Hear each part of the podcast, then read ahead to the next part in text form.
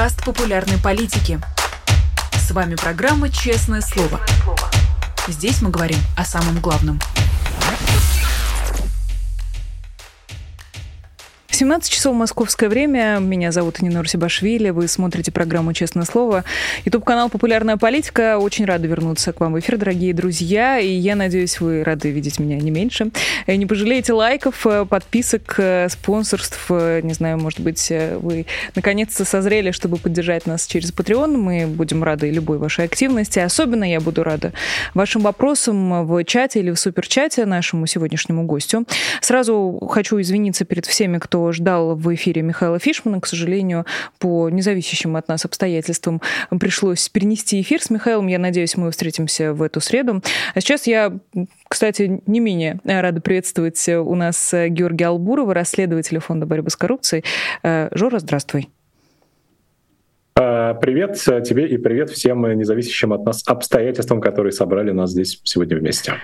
Это правда. Может быть, не зря все так случилось, Жор. Может быть, мы с тобой сегодня скажем что-нибудь новое, Зажжем. проговорим что-то важное. Да, может быть и так. Но начать я хотела бы, конечно, с совершенно чудовищной новости. С другой стороны, хороших новостей в последнее время практически не бывает. Математика Азата Мифтахова задержали сразу же после выхода из колонии. На него завели новое уголовное дело о призывах к терроризму. Напомню, что Азат Мифтахов — это математик, аспирант МГУ, который был в свое время приговорен к шести годам колонии по делу о поджоге офиса «Единой России».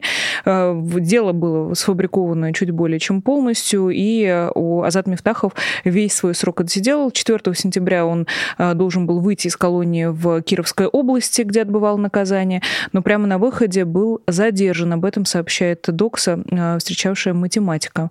Его увезли на автомобиле в Киров, где 5 сентября суд должен избрать ему меру пресечения по новому уголовному делу. А, как ты встретил эту новость? А, встретил я ее, конечно, честно говоря, в большой ярости, потому что, мне кажется, одна из самых таких омерзительных, таких античеловечных и вообще не имеющих никакого отношения к какому-то, не знаю, к справедливости, достоинству, чему угодно, что можно приписать нормальным людям. Вот практика, знаешь, такая есть, когда э, человека сажают на 15 суток в спецприемник, потом вот эти 15 суток заканчиваются, он выходит, и его снова на выходе хватают и сажают снова на 15 суток. И так 2, 3, 4, 5, 7 раз. Э, очень много такого было у Ильи Яшина, например, в 2019 году. Многие пережили такую практику. Это, конечно, одна из самых таких мерзких вообще вещей, с которыми люди сталкивались, общаясь с российской полицией.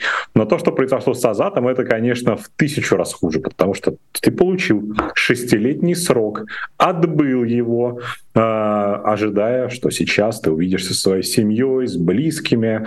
Э, ну, как по закону, в общем-то, твой срок закончился, несмотря на то, что он чудовищно несправедливый. Ты можешь выйти и делать свои дела, не знаю, ехать в KFC куда угодно, делать, что захочешь. И тут тебя на выходе из буквально колонии снова задерживают и везут э, в э, СИЗО, э, везут в ВВС, чтобы потом снова присудить какую-то меру пресечения и ограничить твою свободу. Вот это, конечно, абсолютно такая мерзкая ментовская тактика, от которой, мне кажется, всем нормальным людям должно быть только тошно. Тошно и Азату, конечно, наша поддержка и все возможные, в общем-то, все, что можно хорошего сказать. И если можно вообще в такой ситуации человека как-то поддержать, конечно, мы все должны его в этом поддержать. Напомню, что э, Азат Мифтахов подвигал, подвергался пыткам э, в, в колонии. Да. Э, много было против него провокаций осуществлено, распространялись его личные, интимные фотографии среди других заключенных. И то, чем, то, как продолжается эта история, не может не шокировать и не поражать, несмотря на все то, что мы с вами видели. Как тебе кажется, выходит ли система на новый какой-то виток, или это просто повторение давно выученных уроков? А, ну, слушай, каждый раз, когда вот происходит какая-то такая адская история, кто-нибудь говорит, ну, это, ну, значит, рубеж а, мы перешли. Э, система перешла на новый виток, а, и такого ужаса раньше не было, а теперь вот взялись за каких-то новых людей, за какую-то другую категорию граждан, и такое происходит раз в неделю, кто-нибудь обязательно такое говорит. Не хочется как-то разбрасываться словами, а, но мне кажется, наши какие-то ожидания по поводу того, как действует Владимир Путин, как действует его так называемая правоохранительная система, наши, в общем-то, ожидания, скажем так, все, что происходит нашим ожиданиям, соответствует. Сложно здесь уже как бы чем-то удивить, и даже таким мерзким поведением, как по отношению к Азату Мифтахову, их это все, конечно, тоже не удивляет. Ну, ты, кстати, обратила внимание, как они обосновывают необходимость этого задержания? Якобы он занимался одобрением терроризма в колонии. Ну, то есть ты сидишь в колонии, естественно, когда ты политический, рядом с тобой есть какое-то количество наседок, таких специальных людей, которые стучат э, на тебя, которые потом приходят раз в неделю или раз в день к администрации колонии и рассказывают, э, что-то там делают э, в, в свое свободное время. В общем-то, везде тебя сопровождают такие просто соседи, но при этом выполняющие какие-то административные функции. У меня такое было на моих административных арестах.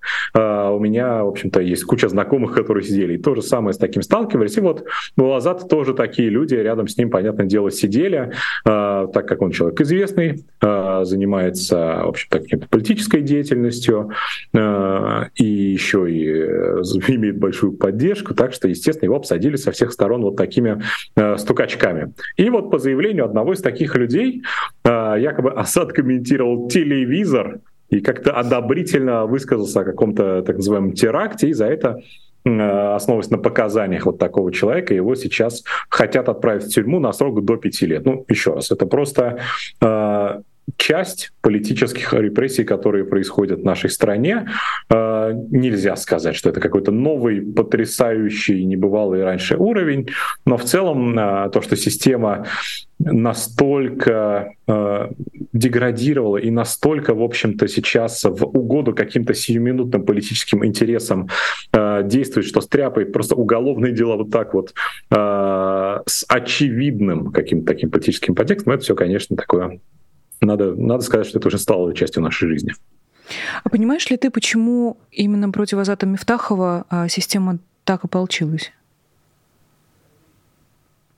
сложно сказать, но даже вот на фоне каких-то таких такого среднего политического заключенного, который сейчас в России есть, которых в России очень много, а, то, что происходит с Азатом, это вызывает, э, вызывает в общем-то, небольшой шок, потому что а, мы видим, были действительно против него провокации, какие-то там фото-видео выкладывали, и всячески старались усложнить его жизнь в колонии. В общем, а, используя методы провокаций, используя вот таких вот подсадных а, сокамерников, а, и в частности, жизнь его, конечно, там была превращена совершенно целенаправленно вот в какой-то такой филиал ада в колонии. Зачем это делается, сложно сказать. Может быть, он ведет себя как-то там особенно достойно, не ломается, не знаю, ругается с колонией. Сложно сказать что, что он делает, но в целом, конечно, он действительно является каким-то, каким-то врагом режима, и против него э, действует российская власть соответствующая.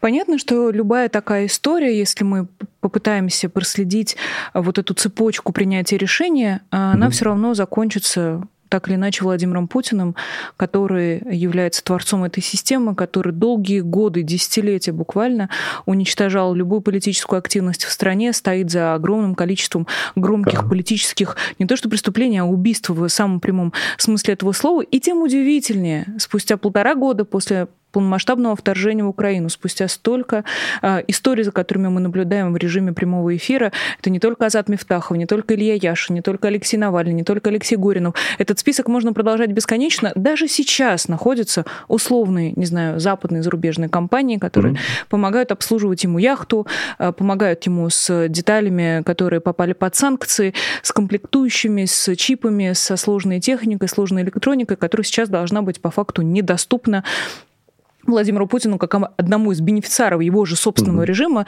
так и многим его подчиненным. А, ты как э, расследователь, который довольно давно ведет эту тему с э, западными зарубежными компаниями, которые продолжают активничать с человеком, который вот, вот это творит сейчас с Азатом Мифтаховым. А, простите мне мою эмоциональность, я говорю я нашим зрителям, просто невозможно с спокойным лицом это все комментировать.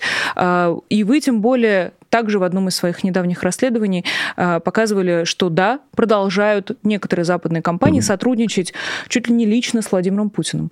А, есть ли какие-нибудь подвижки в, в эту сторону, спрошу я так аккуратно и расплывчато а, тебя, ты Георгий. знаешь, какую тему э, действительно надо поднять, чтобы э, я воспылал яростью и разговорился, потому что это то, что действительно очень сильно выбешивает. Российские э, компании, которые помогают российским чиновникам обходить санкции, э, это настоящие преступники. Это просто люди, которые э, наживаются на войне. Буквально такие шакалы и паразиты. Когда весь мир занимается тем, чтобы каким-то образом значит, утихомирить Владимира Путина, заставить его остановить войну, применяют Владимиру Путину какие-то механизмы, которые им доступны, санкции в первую очередь, находятся люди, которые помогают Путину нивелировать этот эффект и помогают ему обходить санкции.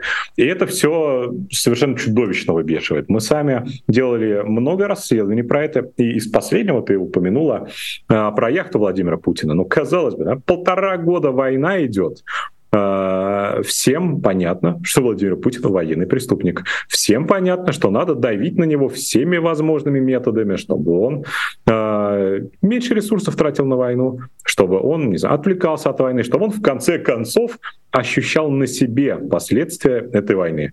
Но тем не менее находятся компании, которые продолжают э, помогать ему вести роскошный образ жизни, помогают ему избегать последствий войны, которую он сам и развязал. Э, и удивительно, конечно, было в том числе обнаружить в списке этих компаний какие-то европейские компании. Итальянские, эстонские, понятное дело, там турецкие какие-нибудь, дубайские, которые гораздо меньше вовлечены в реализацию санкций против Путина, но европейские компании, для которых буквально уголовным делом должна стать любая поддержка Путина, э, вот мы их обнаружили. Мы написали много заявлений э, на эти компании, куда только мы не написали, и в местные органы власти в Эстонии, и в Италии, написали в Еврокомиссию, написали в США, которые эти санкции, в общем-то, тоже вводили против Владимира Путина. Все это мы сделали, а, и все это, а, мне кажется, должно дать какой-то результат. Мы с этим, в общем-то, боремся активно. Мне кажется, наша важная миссия сейчас а, делать так, чтобы санкции меньше затрагивали каких-то обычных людей и больше затрагивали людей, которые виноваты в развязывании войны. Ну, то есть, условно, не знаю, призывать Ашан э, или поставщиков каких-нибудь э, запчастей для гражданских самолетов, на которых летают обычные люди, уходить из России, я бы никогда в жизни не стал. Но вот э, призывать к ответственности компании, которые дают Владимиру Путину жить роскошно, мне кажется, это очень важное дело. А, и если есть возможность этим заниматься, мы будем этим заниматься. Наши юристы активно сейчас этим занимаются. А, мы вот там, где можем, об этом говорим, пишем какие-то треды, говорим в личных беседах а, каким-то политикам. В общем, все это мы стараемся делать. А, и будем продолжать это делать, потому что, мне кажется, это достаточно важно.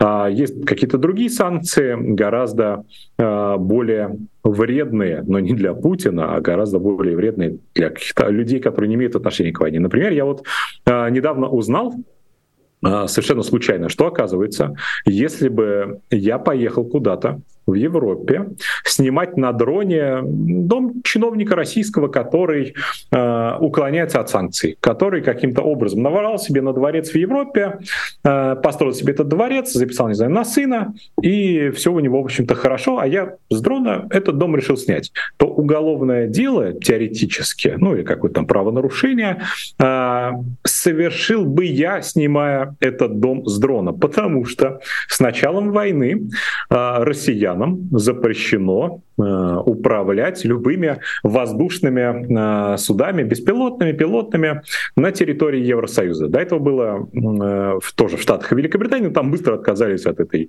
дурацкой идеи, но в Европе, тем не менее, это осталось. То есть буквально никакой человек не может даже дрон взять и запустить его из своих журналистских целей в Европе, потому что это запрещено. Это же касается каких-то пилотов, маленьких каких-то двухместных самолетов.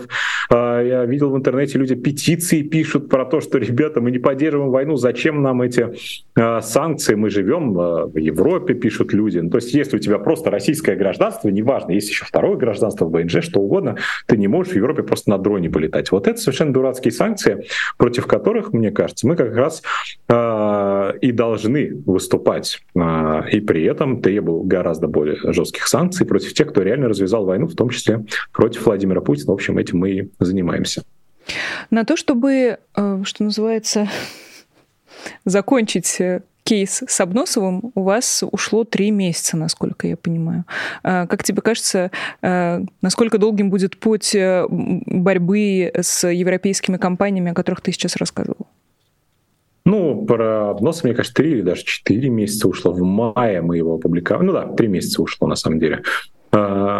Ну, путь, может быть, будет э, долгий, может быть, будет недолгий, не знаю, сложно сказать на самом деле, потому что это все достаточно э, разные страны все-таки. В Италии там одна санкционная политика, в Эстонии другая санкционная политика. Сложно сказать, как это будет э, работать. Э, в Италии, например, у нас там прямо вот есть, не знаю, письма, где написано, что э, товары поставляются на яхту Graceful. А в интернете первая ссылка яхты Graceful — это то, что она принадлежит Владимиру Путину. Американские санкции говорят о том, что она принадлежит Владимиру Путину. Э, достаточно железобетонные доказательства в этом смысле у нас в Италии, и, надеюсь, будет какое-то уголовное дело в Эстонии. Э, у нас доказательства не хуже, э, и мы, конечно, ожидаем того, что будут какие-то уголовные дела против людей, которые помогают Владимиру Путину. Не знаю, сколько это займет времени, но, в общем-то, мы готовы идти до конца. Надо будет ждать месяца, будем ждать месяца, надо будет знаю, митинги какие-то организовывать с требованием не поставлять на второй год войны Владимиру Путину товары для их. Ну, что делать будем? И выступления такие делать. А, но надеюсь, что Эстония как-то будет более последовательно, что ли, в, в рамках своих э, санкций, потому что э, даже транзит россиян Эстония запретила в Россию через свою территорию, а в это время транзит товаров для яхты Владимира Путина, оказывается, был не запрещен. Э, разговоров э, много, про необходимость жестких санкций, но по факту реализация э, в отношении людей, которые реально развязали войну, достаточно слабенькая. Хочется, чтобы этот все-таки баланс как-то изменился и было больше реальных действий в отношении Владимира Путина и тех, кто ему помогает. Интересно, вот опять же, я бы хотела вернуться к кейсу с Обносовым.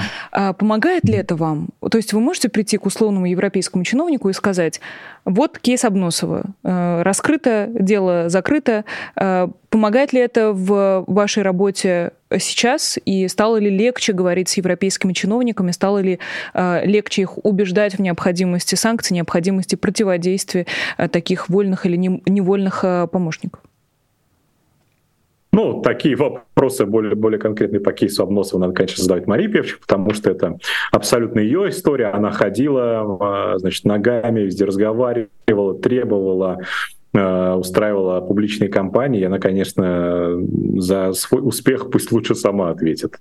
Э, но, конечно, какие-то успешные кейсы, которые показывают возможность введения санкций даже на национальном уровне против родственников, все это, все это супер-супер полезно, особенно в Чехии, потому что Чехия — это ведь по количеству каких-то коррупционных российских денег страна очень близкая там, к Франции, Италии, Испании.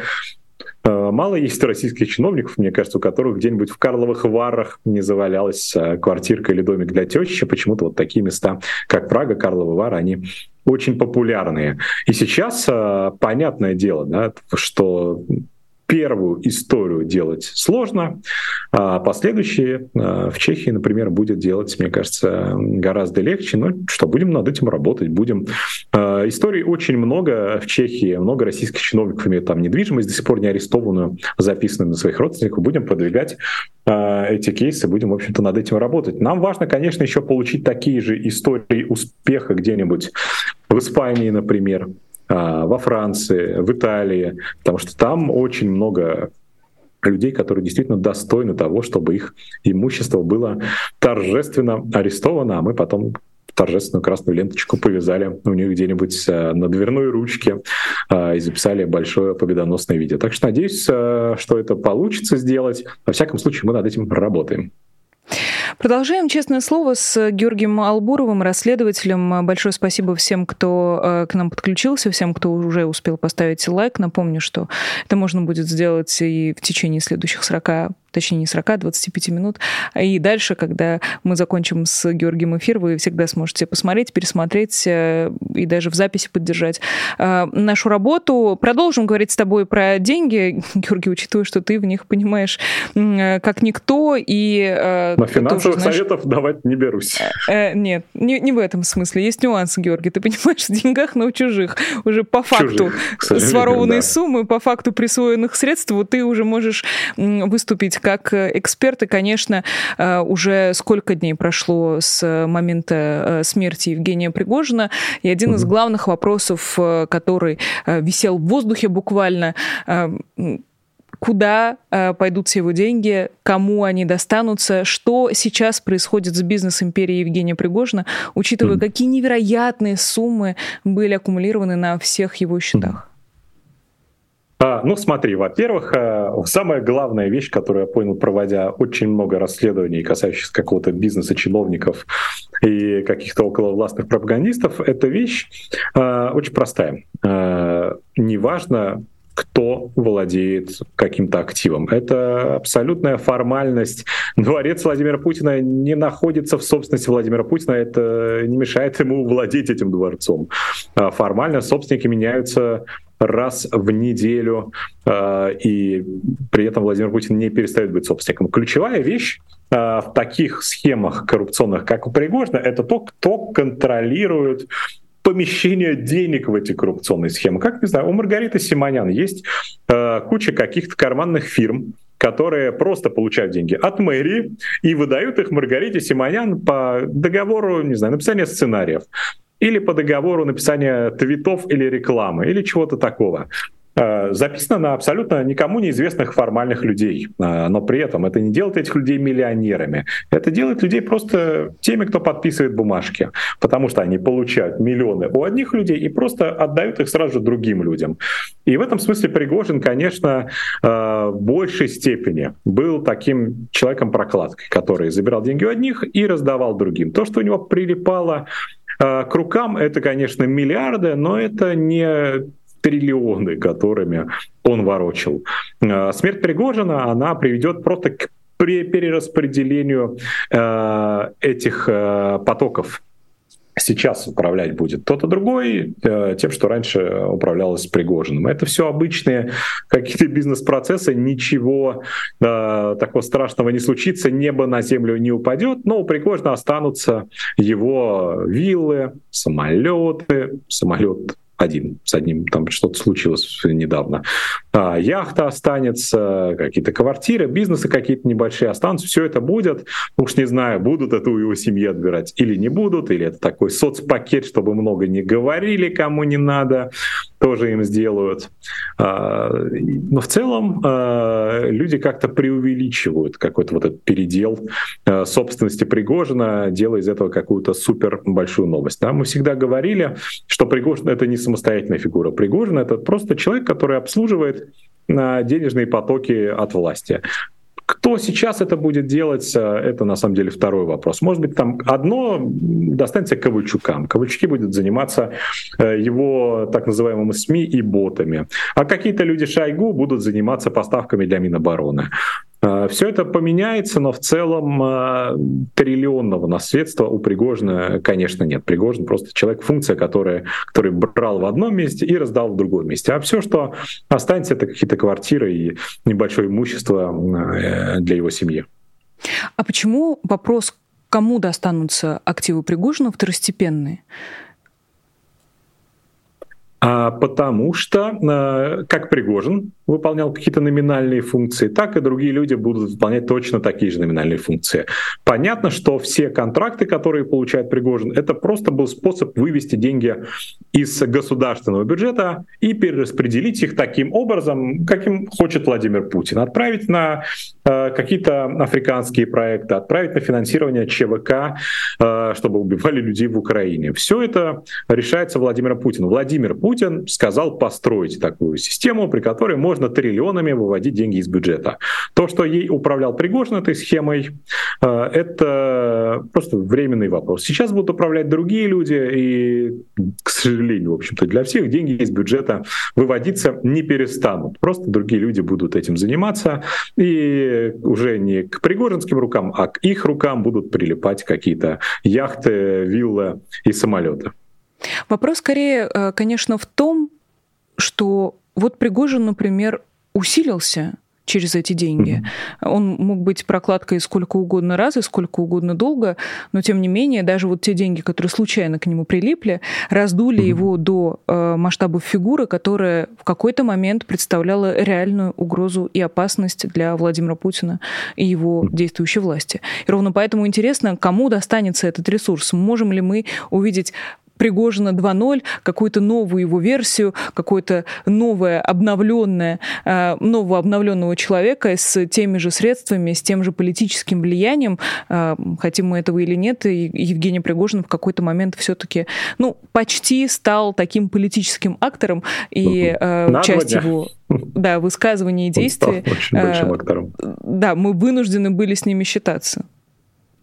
А, ну смотри, а, я не думаю, что Владимир Путин захочет делать какого-то еще одного Пригожина, потому что все, что происходило, происходило, конечно, с позволения Владимира Путина, а, и не в его интересах, мне кажется, еще одного делать человека, который устроит а, ему бунт и позорище на весь мир. Так что все эти деньги будут контролироваться людьми, которым он доверяет гораздо больше, и которые имеют гораздо меньше амбиций чем у Пригожина. И я думаю, это будут просто люди, связанные с Шойгу, люди, связанные с Ковальчуками, с Тимченко, с Ротенбергом, и все они освоят эти подряды и финансировать частные военные компании будут в большей степени как раз Тимченко и Ротенберг в этом смысле. Так что э, надо смотреть на тех людей, которые показали свою преданность Путину. Это в первую очередь, конечно, его старые друзья, которые обогатились сами, но гораздо больше они э, сделали для обеспечения богатства Владимира Путина. Записывают на себя его дворцы, виллы, финансируют любовниц. Вот эти люди, э, которым доверяет Путин, они будут сейчас э, на переднем фланге, в общем-то, на фронте буквально. Про людей, которым Владимир Путин доверяет, но они совсем не на переднем фланге и даже не на фронте. Выборы мэра Москвы Сергея Собянина. Вопрос э, неоднозначно, хотя, с другой стороны, для кого-то все совершенно понятно. Нечего ждать от этих выборов, не будет никакой интриги. Или спрошу я тебя, Жора, многозначительно. Как ты э, относишься к выборам, которые должны вот пройти уже вот-вот, совсем, совсем они близко? Э, какой у тебя прогноз, зачем ты следишь особенно внимательно? И как тебе, кстати, концепция умного голосования в военное время? А, ну смотри, зачем я слежу особенно, так это за тем, а, кто а, начинает говорить, что эти выборы важные или эти выборы имеют какую-то конкуренцию. Как не знаю, Ксения Собчак сегодня опубликовала интервью, оно больше, чем на полтора часа, интервью с кандидатом то ли Виталием, то ли Василием, то ли Владимиром Даванковым. Это конкурент конкурент а, Сергея Семеновича Собянина на московских выборах. И это такая, в общем-то, клюквенная постановка, ну просто как чудовищно. А, значит, они за рулем едут. Этот Даванков за рулем, рядом сидит Собчак, о чем-то его спрашивает. Даванков приходит в магазин, как, знаешь, в реклама из 90-х какая-то политическая. Пришел кандидат в магазин и, значит, смотрит на цены и дает какие-то советы, что с ценами делать. И она вот это снимает. Потом пошли в какой-то двор. Организовали подвоз каких-то коз буквально. И она кормит коз морковкой. Какая чудовищная постановка совершенно э, уморительно. Я, честно говоря, не стал тратить полтора часа своей жизни, я просто прокликал, посмотрел, э, что там происходит, э, посмеялся и закрыл. Но, ну, в общем-то, вот это вот кормление каких-то коз и при участии Ксении Собчак, это, мне кажется, яркий такой образ э, выборов в России сейчас. И следить, э, мне кажется, имеет смысл за тем, э, где есть интрига А, а интриги, к сожалению, в московских выборах никакой нет. И даже власть в этот раз а, сама побоялась сделать какую-то интригу.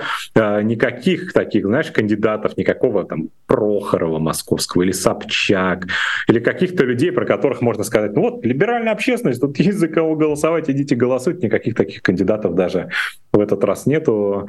Испугались, видимо, их делать.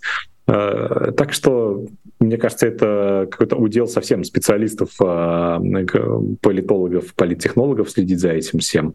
А, мне лично следить неинтересно. Так что если кто-то хочет участвовать в этих выборах как-то активно, занимайтесь тем, что мочите Сергея Собянина. Это дело важное не только к выборам, но и в целом это дело полезное, как-то уменьшать его рейтинг, рассказывать всем, что Собянин — это человек, как бы он не хотел показаться далеким от войны, это один из тех людей, которые разжигают войну и помогают призывать на нее людей, убивать людей, а сам он, конечно, лицемерная скотина.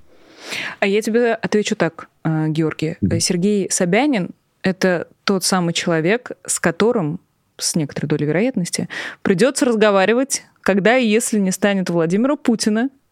И что ты скажешь э, на, на это, на эту точку зрения? А, ну, и, во-первых, я не вижу никаких причин разговаривать с мэром Москвы, когда не станет Владимира Путина. Что? Люди должны прийти и сказать, правь нами, Сергей Семенович Собянин, пожалуйста, э, великий мэр Москвы, давай уложим плиточку по всей стране. Но это как-то не так будет работать. Никто не знает, как это будет работать.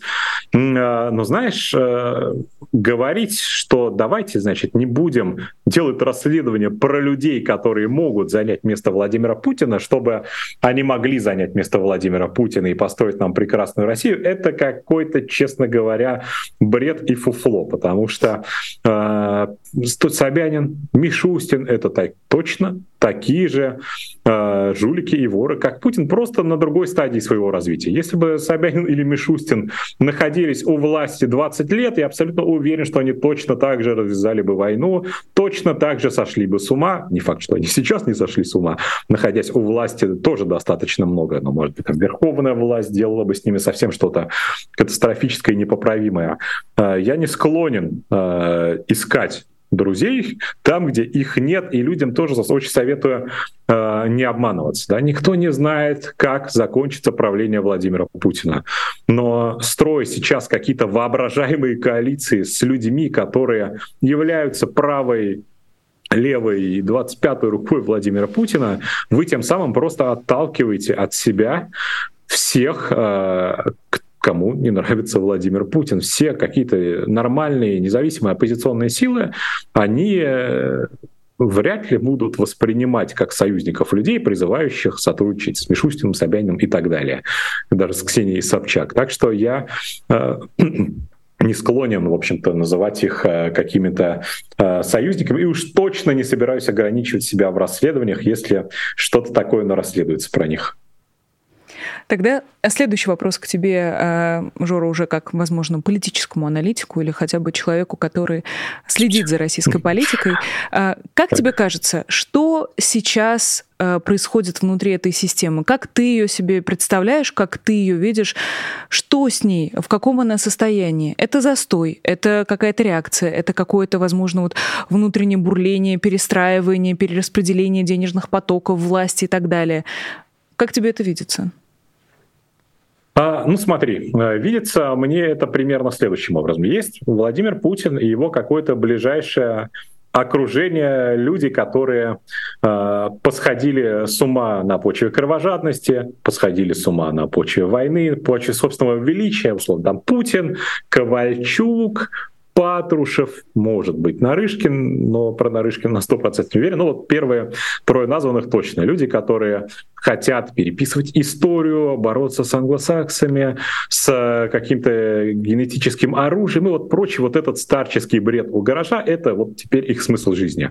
Люди, которые наворовались, и люди, которые хотят теперь играть в большие геополитические игры, при этом убивая э, сотни сотни тысяч людей. Есть жулики поменьше, которые всю жизнь рассчитывали, что они вот заработают в России, а потом раз и переедут на старости лет э, куда-нибудь в Ниццу или в США, или в Тоскану и будут там возделывать свои виноградники, и все у них будет хорошо. А, эти люди, конечно, пребывают в некотором, мне кажется, шоке, потому что они все попали под санкции. Да, они там жулики и воры, но они бы хотели продолжать заниматься своим жульничеством и воровством, но при этом уезжать, жить куда-нибудь в Европу. Есть какие-то, не сомневаюсь, среди них люди в патриотическом так называемом угаре, требующие войны. А, но в целом, а, на мой взгляд, война нужна буквально паре людей во всей этой системе. Остальные просто хотят тихо воровать, как раньше, и ездить на выходных а, к своим семьям в Лондон. И для них, я думаю, воспоминания о каких-нибудь жирных 2010-х, 2011-х, 2007 годах, для них это все прекрасные воспоминания состояние, когда они могли жить где угодно, могли воровать сколько угодно. А, и многие говорят, что когда Владимира Путина не станет по каким-то причинам, не станет сразу же войны. Я тоже склонен абсолютно поддерживать эту теорию, а, потому что война нужна только Владимиру Путину и только его ближайшему окружению. Когда не станет Путина, а, интересы этих людей, а интересы их будут заключаться в том, чтобы вернуть в себе доступ к своим деньгам за границей, своим виллам за границей, к своим поездкам за границу, это все, конечно, гораздо э, сильнее в них, и все это возобладает. они будут стремиться э, выходить из-под санкций, они будут стремиться э, к легализации, может быть, своих капиталов, и в целом, мне кажется, даже политических заключенных в обмен на какие-то уступки по санкциям, они тоже будут готовы отпускать. Но это не значит, что эти люди перестанут быть жуликами и ворами. Они будут все еще жуликами и ворами, с которыми мы все должны будем бороться. Так что э, мне кажется, что система сейчас устроена так. Есть без, пара безумных дедов и есть э, несколько тысяч больших чиновников, которые просто хотят воровать э, и жить где-нибудь подальше от России. Про тех, кто живет подальше от России и делает это уже не первый год, вышло большое интервью с богатейшим бизнесменом России Андреем Мельниченко, которое он дал э, Financial Times. Причем э, редко, когда такое бывает, но тем не менее Мельниченко потом еще звонил и уточнял свои позиции о том, что да. он, может быть, не очень аккуратно высказался. И вот, в частности, одна из его цитат. «Я абсолютно не считаю лично себя ответственным за происшедшие трагедии. Попытки выяснить, кто виновен, а кто нет, очень опасны». А, и также он э, настаивает настаивает на том, что не имеет никакого отношения к происходящему. Он просто дарил счастье и радость людям, занимался тихо своими делами, помогал там строить э, сельское хозяйство и так далее, и так далее. А наверняка ты читал это интервью. Что ты можешь нам рассказать mm-hmm. про Мельниченко, особенно для тех, кто особо не следит за российской элитой, за этими большими деньгами? Кто он, что он и что ты можешь про него рассказать? А, ну смотри, э, во-первых, что меня всегда поражает, когда я читаю интервью вот таких жирных котов, каких-то путинских олигархов, меня поражает, насколько они трусливые. Ну вот я знаю э, кого-то лично, кого-то вот по каким-то историям, огромное количество очень героических людей, которые выходили на митинги, зная, что у них э, будут большие проблемы, которые повлияют на их жизнь, которые отправлялись добровольно в тюрьму, потому что не хотели отказываться от своих позиций, которые рисковали очень многим и продолжают до сих пор рисковать многим. Огромное количество героических людей в России э, продолжают протестовать против войны. Э, и этим людям как бы есть что терять, их риски огромные.